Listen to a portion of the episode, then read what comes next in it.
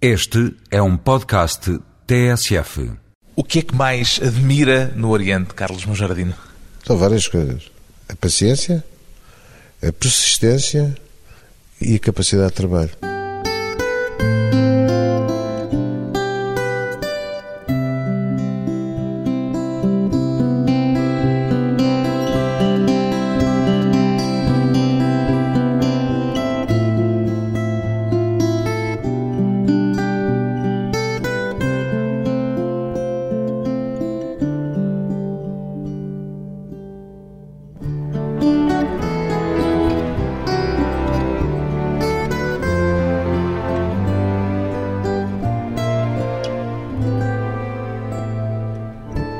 Monjardino, 65 anos, presidente da Fundação Oriente. A quantas fundações é que está ligado, Carlos Monjardino? É, essa apanhou-me um pouco desprevenido. Além da Fundação Oriente, estou ligado à Fundação Monjardino, à Fundação Mário Soares, à Fundação Stanley O, à Fundação Para a Saúde. Pois, para a Saúde, que é um braço para a saúde da Fundação Oriente. E ainda mais, há, uma, há a Fundação Catalunha Portugal, Já vamos a meia dúzia a de Fundação fundações. Madariaga, quer dizer, a Catalunha Portugal, é- que é em Barcelona, e a Fundação Madariaga, que é em Bruxelas. Isto é uma vocação sua ou aconteceu por mero acaso? Foi acontecendo, primeiro a partir do momento em que se constituiu a Fundação, ou instituiu a Fundação Oriente, Foi a mãe de todas as fundações. em termos conceptuais, foi, quer dizer, já não sabia muito bem o é que era uma fundação, informei-me na altura E o que é que é uma fundação? Oi. Ah, simplificando, é uma instituição que é feita hum, a partir da vontade, estou a falar em fundações privadas, não estou a falar em fundações públicas. Quanto a mim, são as verdadeiras fundações, são as privadas. A partir da vontade do instituidor, Alguém que tem um património que quer pôr esse património à disposição de Isso. mais gente. É isso? Em alguns casos, até para proteger determinado tipo de bens que têm relativamente à geração que segue, e portanto cria, e aqui em Portugal normalmente faz isso através das fundações, noutros países faz através de trusts, portanto é um instituidor, cria uma instituição que a partir do momento em que é criada passa a ter, portanto, vida própria. Quando eu digo vida própria, isto parece, diríamos, uma redundância, mas não é, porque o que eu quero dizer é que o património que é afeto, quer dizer, a essa instituição, não pode voltar outra vez à propriedade do instituidor. Tem que ficar. A Fundação, portanto, passa a ser ela dona. E é uma confusão que se faz muitas vezes, é que as pessoas estão convencidas que quando se cria uma fundação, depois pode sair lá quando se está aborrecido por qualquer Buscar razão. uma parte daquilo que se buscar deixou uma lá. parte ou a totalidade daquilo que se lá pôs. Não pode. Houve uma altura em que isso ainda era possível ser feito, hoje em dia não é possível fazer esse tipo de operação, diríamos. Pois bem, apesar dos múltiplos projetos a que está ligado, é à Fundação Oriente que Carlos Monjardino dedica grande parte da sua energia. Como é que surgiu a ideia, que já tem quase duas décadas, de fazer o Museu do Oriente, Carlos Monjardino? Eu acho que era quase que um- é uma obrigação da Fundação e era perfeitamente normal que a Fundação o fizesse, na medida em que é uma maneira de dar a conhecer aos portugueses, quer dizer, o que é que se passa no Oriente em termos culturais. Foi uma ideia sua? Foi uma ideia minha. Nós, nos primeiros anos da vida da Fundação, estivemos muito virados para fora. E agora temos que nos virar. Há aqui um, um passar de página, quer dizer, que. Trazer o Oriente para Portugal. Trazer o Oriente para Portugal. Porquê é que foi tão difícil concretizar este projeto? Ah, isso é uma pergunta que eu me faço também a mim próprio, de vez em quando. Se quer que lhe diga, também não sei, mas por razões que têm que ver Quais foram os principais obstáculos? com a localização, basicamente. Andamos a saltitar um pouco de sítio para sítio, por razões que têm que ver com a incapacidade dos nossos interlocutores. A Câmara de Lisboa, por exemplo? Basicamente da Câmara de Lisboa, de se encontrar um local, mesmo o local que nós próprios já tínhamos comprado, que era a Praça de Espanha, tínhamos comprado o local, comprámos lá, vai fazer 18 anos. Havia um projeto que estava a ser eh, concebido pelo arquiteto chinês AMP Que é um dos arquitetos mais conhecidos, eh, do, conhecidos mundo, do mundo. E foi- teria feito sentido Portugal e Lisboa, em particular. Chegou a haver mesmo contactos com ele? Quer Teve, dizer, teve aqui nesta casa a fazer alguns desenhos e teve aqui um, um dia com o arquiteto Cisa Vieira, os dois a pensarem o que é que poderia ser, quer dizer, o projeto da Fundação. E nem isso comoveu ou demoveu Não. as instituições que teve de contactar para este processo? Não é uma questão de mover, era, é uma situação difícil para eles, eh, mas quanto a mim, que não deveria ter demorado o tempo que demorou, porque ainda hoje em dia o problema não está resolvido. Era aquela feira que há no- na Praça de É, Espanha. na Praça de Espanha, cujo terreno pertence à Fundação. Portugal ainda tem uma vocação oriental, chamamos-lhe assim. Eu acho que ainda tem. Há muitas pessoas em Portugal, e nós vemos isto pelas coleções que nos vão aparecendo, de uma série de pessoas que viveram, quer dizer, no Oriente, cujas famílias viveram, os pais, os avós, estiveram mais não seja a prestar serviço militar, quer dizer, em Macau, em Timor, aqui e acolá, e portanto que trouxeram peças de lá e que hoje em dia, quer dizer, são peças que nos acabam por vir aqui eh, aparecer. É passado, digamos assim. Sim, mas mesmo hoje... A vocação Não, ainda se mantém no presente? A vocação de ir para o Oriente, hoje em dia, embora Macau tenha havido um ressurgimento, quer dizer, nos últimos tempos, de pessoas a voltar para Macau, não somos muitos, de facto, a irmos para Macau, para Timor e para a Índia. Sobretudo para a Índia há relativamente poucas pessoas a ir. Para Timor, por razões óbvias, conhecidas, há um número de pessoas que vai regularmente e que são rendidos, nomeadamente os professores, etc. E em Macau ainda há uma série de profissões liberais, ou profissionais liberais que vão ah, para Macau. Mas essa ligação já é bastante mais episódica do que há umas décadas atrás, evidentemente. Será, sim, será. Ah, O que lhe queria perguntar é o que é que é mais difícil na tentativa de criar, de construir uma ponte entre Portugal e o Oriente? Construir os alicerces do lado de cá ou do lado de lá? Mas sabe que o mais difícil, os alicerces, obviamente, alguns têm que ser construídos do lado de lá. O mais difícil é, é nós sermos, de facto, muito diferentes. E Portugal, os portugueses, vão para o Oriente sem conhecerem suficientemente bem a maneira de ser dos orientais. E muitas vezes há choques, desilusões, etc., relativamente àquilo que encontram. Falta de compreensão em relação àquilo que têm pela frente. Qual é o principal choque cultural que tem percebido que acontece? Eu acho que os, os orientais são muito mais organizados e muito mais eh, eh, frios nas suas análises, etc., do que nós somos. Mesmo apesar das superstições. Sim, mas são. E nós eh, vamos para lá um pouco assim, à portuguesa, de, De improviso. de improviso, que é o- uma das características que, este povo tem. E, portanto, eh, às vezes as, as coisas não, não funcionam lá e somos pouco pacientes. E em- na Ásia é preciso ter-se muita paciência. Tem havido, por vezes, alguma polémica em torno de questões relativas, por exemplo, à comunidade chinesa em Portugal. Estou a lembrar-me da proposta de Maria José Nogueira Pinto da criação de uma Chinatown em Lisboa. Foi favorável à ideia ou pareceu-lhe uma má solução? Eu não sou favorável à ideia, não, não é por mais nada. Gosto muito da Maria José Nogueira Pinto e percebi o que é que ela queria dizer com isso. Mas não sou apologista de se criarem Chinatowns que no fim acabam por ser ou podem vir a tornar-se ou têm o perigo de se tornarem guetos e eu isso não, não posso de maneira nenhuma concordar com isso. De resto, o número de chineses que existem em Portugal, já não são poucos, não são suficientes para se fazer uma Chinatown como existe, porventura, em Nova Iorque. A integração da comunidade chinesa em Portugal Faz-se, mas não se faz tão bem. Ou seja, faz-se, mas depois há uma tendência, que é a mesma tendência que nós encontrávamos, mas aí por razões mais eh, evidentes, em Macau, é que eles não falam português. Os portugueses em Macau não falavam portugueses em Macau- o chinês, o cantonense. E como os chineses também, que vinham para Macau, também não falavam uma palavra de português, quer dizer, porque encontravam um meio propício, só falavam, quer dizer, cantonês. Não tinham que falar português, portanto, não falavam português. Não tinham que se dar com portugueses, portanto, também fazia sentido também falar português. Aqui, começa a haver cada vez mais pessoas, há muitos que falam português, e nota isso, mas também há muitos que vão ficando dentro da comunidade a falar só as línguas ou os dialetos que são os deles. Uma integração que nem sempre é fácil. Depois de um curto intervalo, vamos voltar à conversa com o presidente da Fundação Oriente, Carlos Monjardino, a política e o jogo.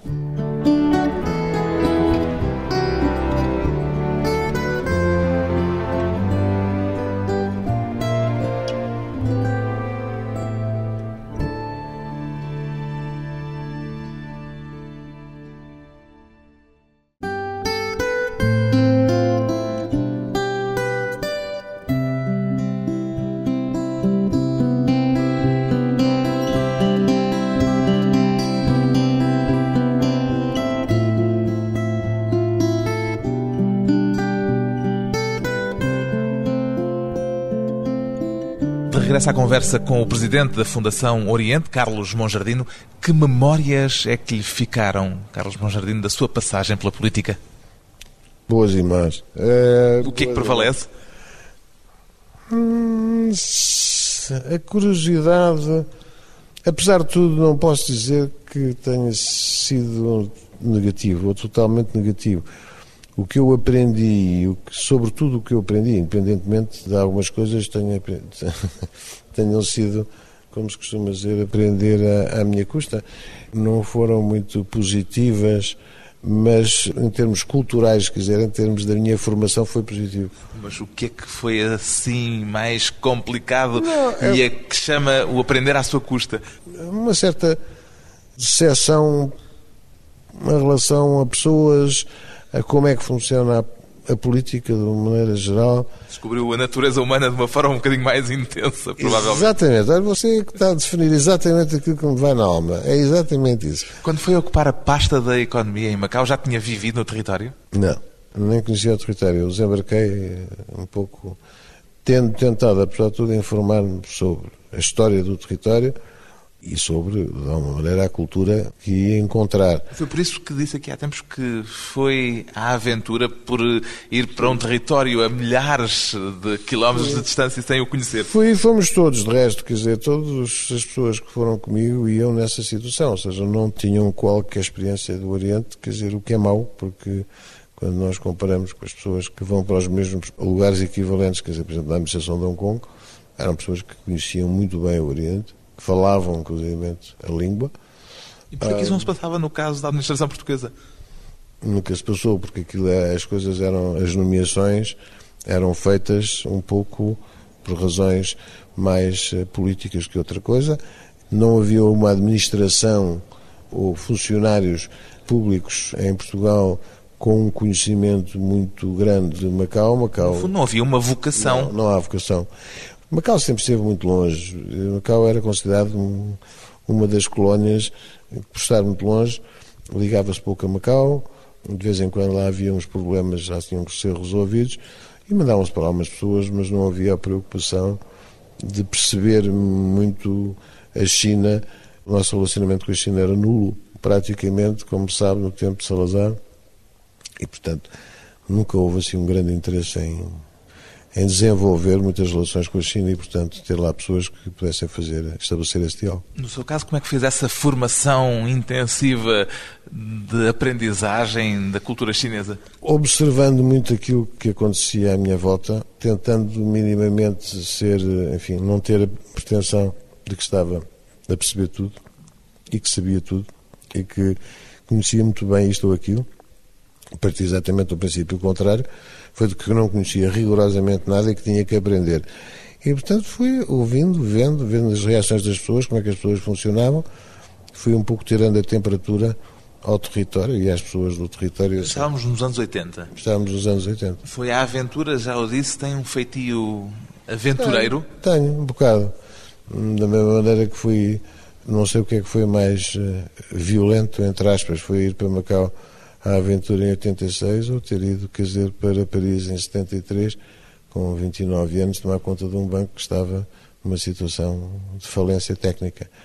E conseguiu retirar o banco da falência? Consegui, com grandes ajudas de fora, quer dizer, não foi só o trabalho que lá fiz, mas obviamente com grandes ajudas de fora, nomeadamente a seguir veio a Revolução e depois a situação do banco também se alterou por causa disso, melhorou por muito estranho que pareça, morreu por causa da, da Revolução. Quando foi para Macau, não conhecendo o território, não conhecia, evidentemente, ainda o empresário Stanley Ho. Conheceu-o lá. Não, por acaso conhecia-o cá. Já, Ah, já o tinha já, conhecido? Já o tinha conhecido cá em 1960 e qualquer coisa. Lembra-se dos primeiros contactos que teve com ele? Lembro, foi um. apareceu-me por via de alguém, de um familiar meu, apareceram-me dois senhores chineses a querer comprar uma casa, quer dizer, perto de um, um terreno, perto do, do sítio onde eu vivia, na Marinha, na Quinta da Marinha. E foi assim que eu conheci esses dois, que eu não sabia quem eram. Ele ainda não tinha a fortuna que, entretanto, construiu. Não tinha, e eu, se quer que diga, não fazia a mínima ideia quem eram as pessoas, nem ele, nem a pessoa que o acompanhava, que deviam ser umas pessoas, obviamente, com algumas posses, na medida em que compraram um terreno, por acaso até compraram um terreno, que ficou durante anos e anos e anos e anos, e só há relativamente pouco tempo é que ele lá construiu uma casa. E pronto, foi assim que eu o conheci, nunca pensei, depois mais tarde, está a ver, isto foram em 1967, para aí. Portanto, só 20 anos depois é que viria a encontrá-lo de novo em Macau. Sim, sim. Encontrei-o aqui, antes da minha tomada de posse, que ele apareceu por aí e quis-me falar. Eu lá falei com o senhor. E depois, eh, em Macau, então via com bastante frequência, porque tínhamos razões para, enfim, para falar. Foi a concessão do jogo de Macau que vos ligou? Foi, a que nos ligou mais foi porque tínhamos que negociar, um com o outro, os termos da concessão ou da renovação do contrato de jogo, e de resto foi o Stanley O que, a certa altura, no fim da nossa negociação, perguntou se eu não pretendia fazer um fundo, que eu depois transformei em fundação, que é esta fundação onde a gente está hoje. Essa ligação continua forte hoje. Continua uma relação que sempre foi uma relação mais de simpatia e amizade do que propriamente do resto. Porque eu Que é não- o resto. O resto é, é, Para além da simpatia e amizade, é, é aquilo que, não, é aquilo que as pessoas às vezes acham que se passa, uma certa dos negócios, etc. Eu não tenho, nunca tive uma grande eh, vontade, nem eu, porventura, de misturar as duas coisas. Ou seja, não é o ponta de lança Não, dos não, negócios não. de Stanley Ho em Portugal. Há quem diga que sou, há quem pense que sou, mas não sou, de facto. Ele ainda vem de vez em quando de Hong Kong de propósito para ir à caça consigo? Às vezes vem, vem, não é bem de propósito, para vir à caça. Vem e vai à caça. Pergunta-me coisas e sobre o que é que se passa em Portugal, em termos das empresas, etc. Isso pergunta e eu respondo-lhe e digo-lhe aquilo que penso. Agora, mais que isso não, porque é uma maneira de mantermos uma relação de amizade, quer dizer, que se tem mantido ao longo dos anos, e já lá vão bastantes. O senhor tem fama de bom vivan, tem o proveito também. Pouco. Pouco. Já, Então, de onde é que vem a fama? A fama vem porque as pessoas acham, quer dizer, porque eu tenho, sei lá, eh, Uma coleção de carros desportivos? Este, por exemplo, isso Ainda tem eh, o Maserati e os Ferraris. tenho, mas não sei se vou ter por muito tempo, porque hoje em dia começo a pensar nas coisas de outra maneira e acho que. Mas tenho um barco, isso aí é que é a coisa mais que me faz gastar mais dinheiro e é um, um hobby caro. Continua a passar 9 e 10 horas ao leme. Continuo. Gosto muito e é das coisas. É das coisas, não. É a coisa que mais me descansa, que mais gozo me dá. E depois gosto de vinhos, gosto de boa comida e, de facto, posso ser considerado um bom vivão por aí. Leva os seus filhos todos para o barco. Não. São tantos que provavelmente não caberiam lá, não é? Não, não caberiam lá e eles não querem também porque têm um tipo de vida hoje completamente diferente. Querem andar aí nas festas, nas noites e não querem propriamente andar com o velho pai, quer dizer, dentro do barco. Quantos filhos tem Carlos Monjardim? Eu tenho quatro filhos e depois tenho oito tutelados. São filhos também. 12 Acabam filhos. por ser 12, sim. Ainda existe a Fundação Monjardim. Há bocado falou-me dela. Existe, existe. Com a ideia de promover a adoção, foi isso Foi, que foi. levou a criá-la? Foi de ter um- uma base financeira para, se me acontecesse qualquer coisa, estes miúdos cuja tutela eu recebi pudessem ter, quer dizer, uma educação. Portanto, no fim, foi constituída uma fundação que garante a educação independentemente de eu estar cá ou não. Mas a estes seus filhos adotivos em especial, Não só esses mesmo. não Só- é uma fundação com um propósito mais lato? É, Quando vemos que temos alguns meios para fazer outras coisas, vamos fazendo, ajudando quer dizer, outras instituições. Ainda continua a ter o bichinho da política? Não. Julgo que não. Nada o motivaria hoje em termos não, políticos? Não. A gente vai. arrumando a vida à medida que o tempo vai passando. É, pelo menos eu vou arrumando a vida e, portanto, hoje tenho outras ideias sobre o que é que quero fazer. Não, não... Porquê que a política lhe deixou de interessar? Hum, tá, eu, da mesma maneira que nunca pertenci a um partido político, nunca fui filiado a um partido político. Embora provavelmente muita gente pense que é filiado ou foi no PS. Toda a gente pensa isso e eu sou do PS. Sou do PS. E porquê que nunca se filiou? Porque eu sou demasiado, talvez, independente para me meter em coisas em que estou muito espartilhado. Quer dizer, não gosto de estar espartilhado. Por falta de paciência para reuniões partidárias? Também. Também, mas porque sou extremamente independente e acho que quando se está dentro de organizações como um partido político tem que ser, apesar de tudo, alguma. tem que se tentar aderir, quer dizer, a um, a um projeto, passando por cima, por vezes, de coisas que nos incomodam mesmo. Mas tenho a consciência de que sou assim, portanto acho que não devo perturbar, quer dizer, com a minha presença, às vezes, quer dizer, em instituições que não devem ser perturbadas. Mas alguma vez tentaram pôr-lhe a ficha de inscrição várias à frente? Várias vezes, há muitos anos, várias vezes. Mário Soares, imagino. Perguntou-me porque é que eu não era, mas não, não me pôs a ficha, mas perguntou-me e depois, mais tarde, falámos nisso e percebeu a minha. conhecendo-me. A sua relutância. Sim, vindo-me a conhecer melhor, percebeu de facto que se calhar não era. Não, até nem seria teria sido muito, mas muito boa aquisição, quer dizer, para o Partido Socialista. Um amigo do PS que nunca chegou a militante. Depois de mais uma breve pausa, voltamos à conversa com Carlos Monjardino, a Oriente.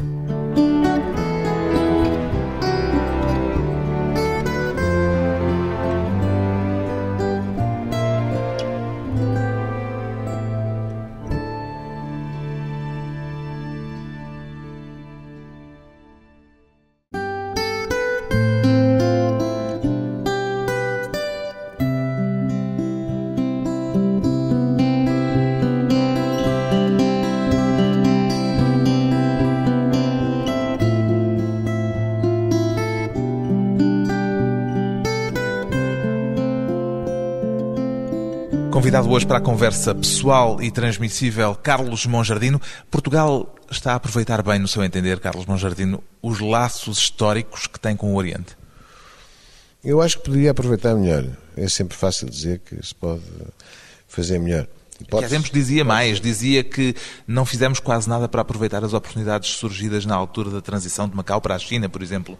Isso é verdade. Para mim é verdade que Portugal tinha uma experiência, apesar de tudo, importante daquela região, agora estou só a falar da China, não estou a falar do Oriente em geral, estou a falar da China, que não foi aproveitada. O que é que se podia e devia ter feito e não se fez?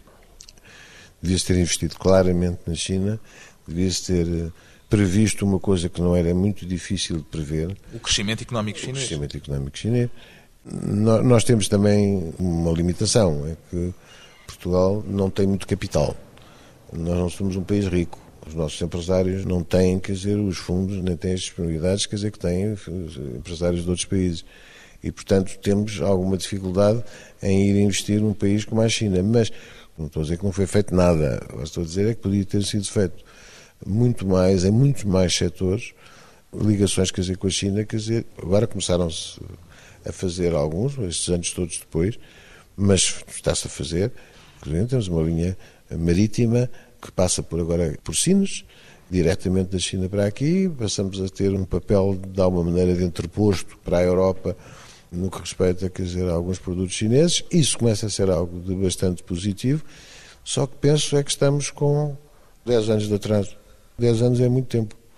Isto, no seu entender, revela falta de visão política, falta de visão económica, falta de visão cultural? Eu acho que, basicamente, não há capacidade de arriscar, até porque também há poucos meios. Voltamos outra vez àquilo que se estava a dizer há pouco.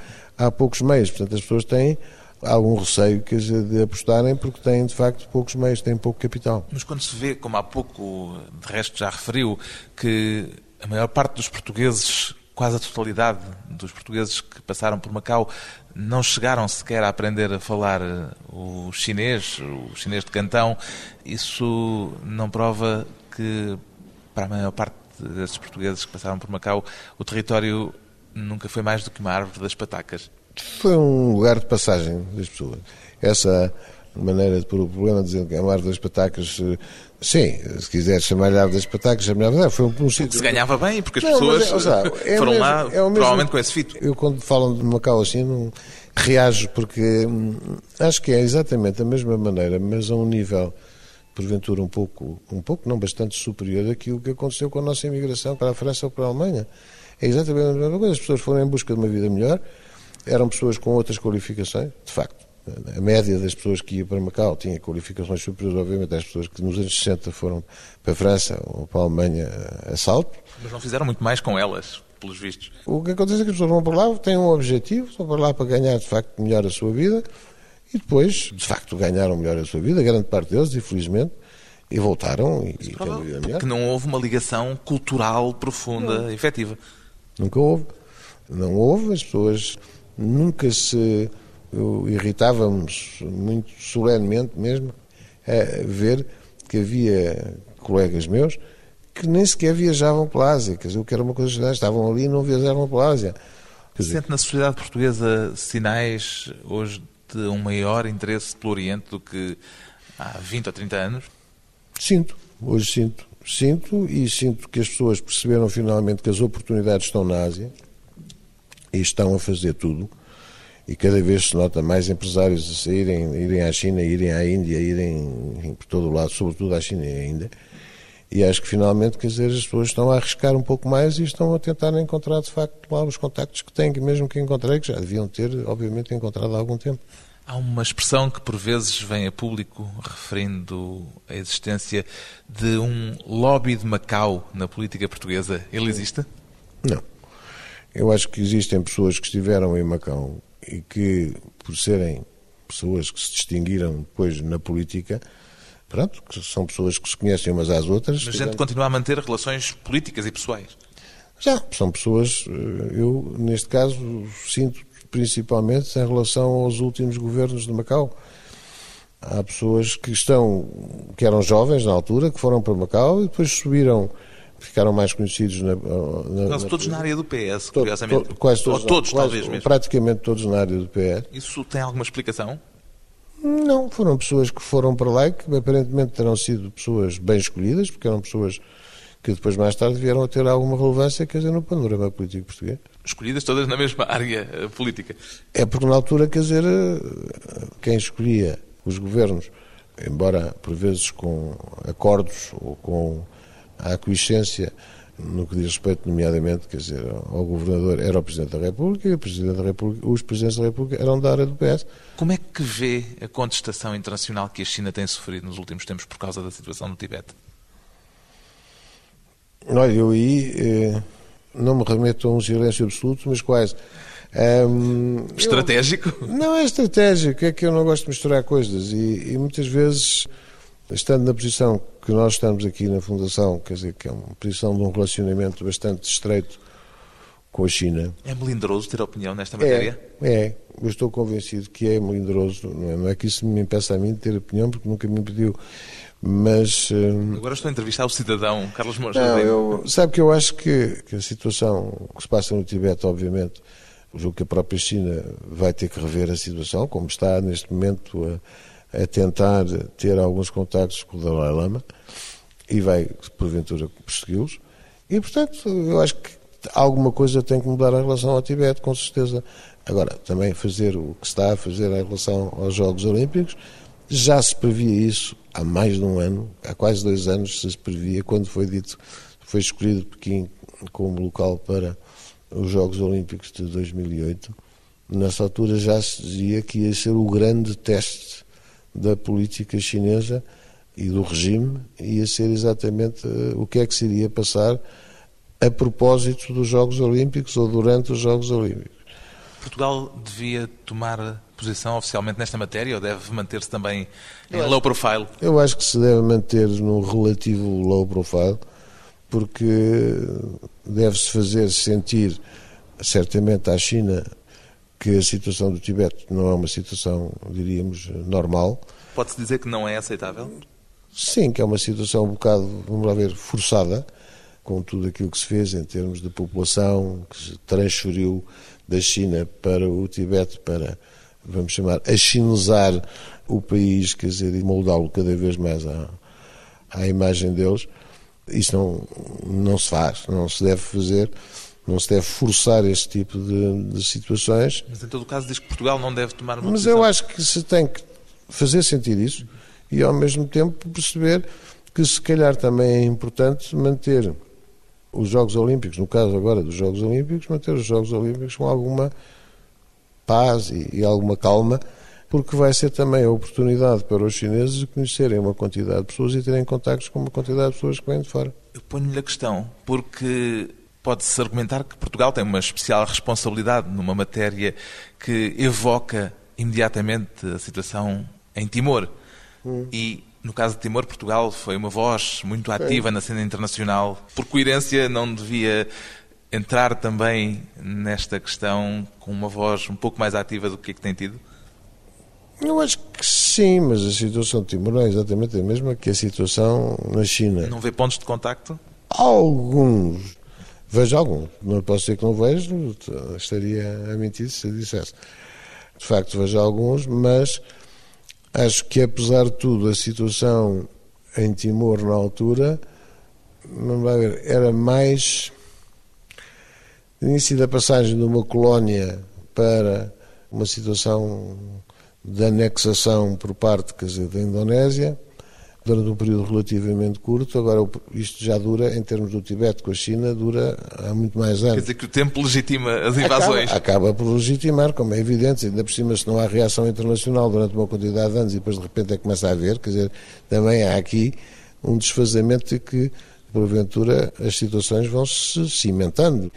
E eu, sinceramente, também não percebo porque é que a opinião internacional teve tantos anos sem fazer praticamente nada em relação ao Tibete. Deviam não ter feito.